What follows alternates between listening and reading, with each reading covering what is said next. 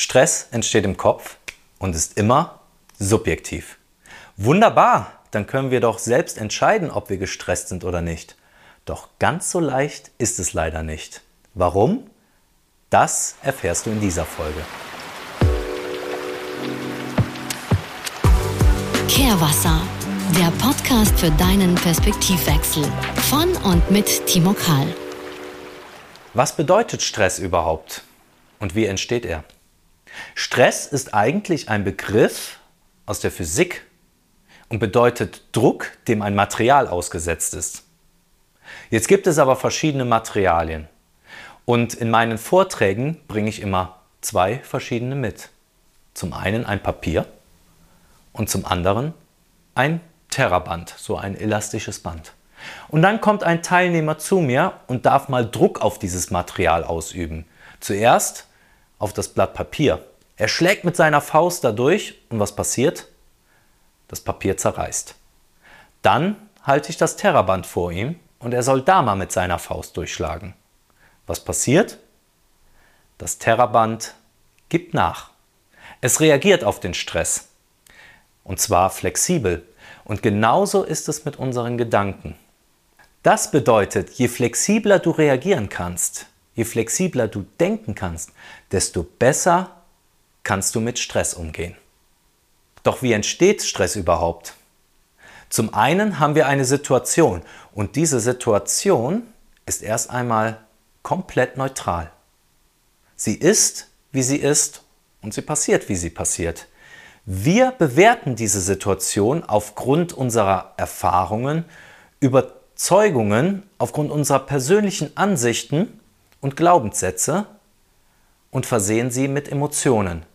Im Fall von Stress eben mit negativen Emotionen wie Angst, Wut, Zorn, Unsicherheit.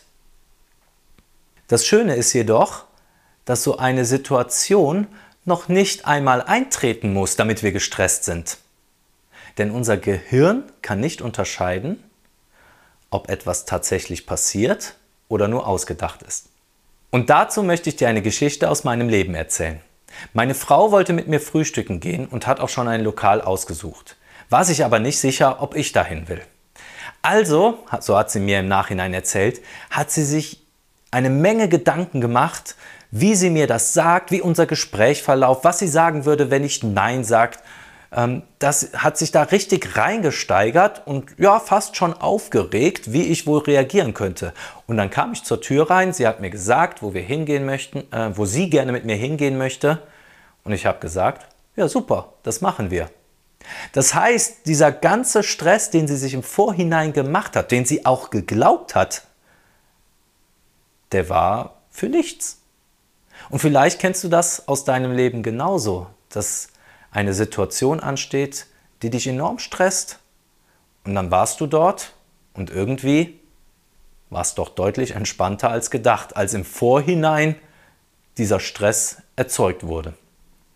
Also kann ich dir nur raten, um vielleicht auch eine andere Perspektive mal zu bekommen.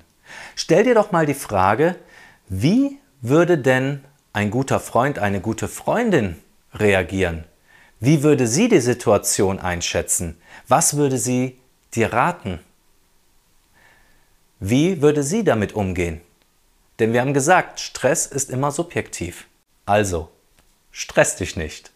Und wenn du mehr Input bekommen möchtest und mehr praktische Übungen, die du direkt für dich umsetzen kannst, dann folge meinem Podcast Kehrwasser und verpasse keine Folge mehr.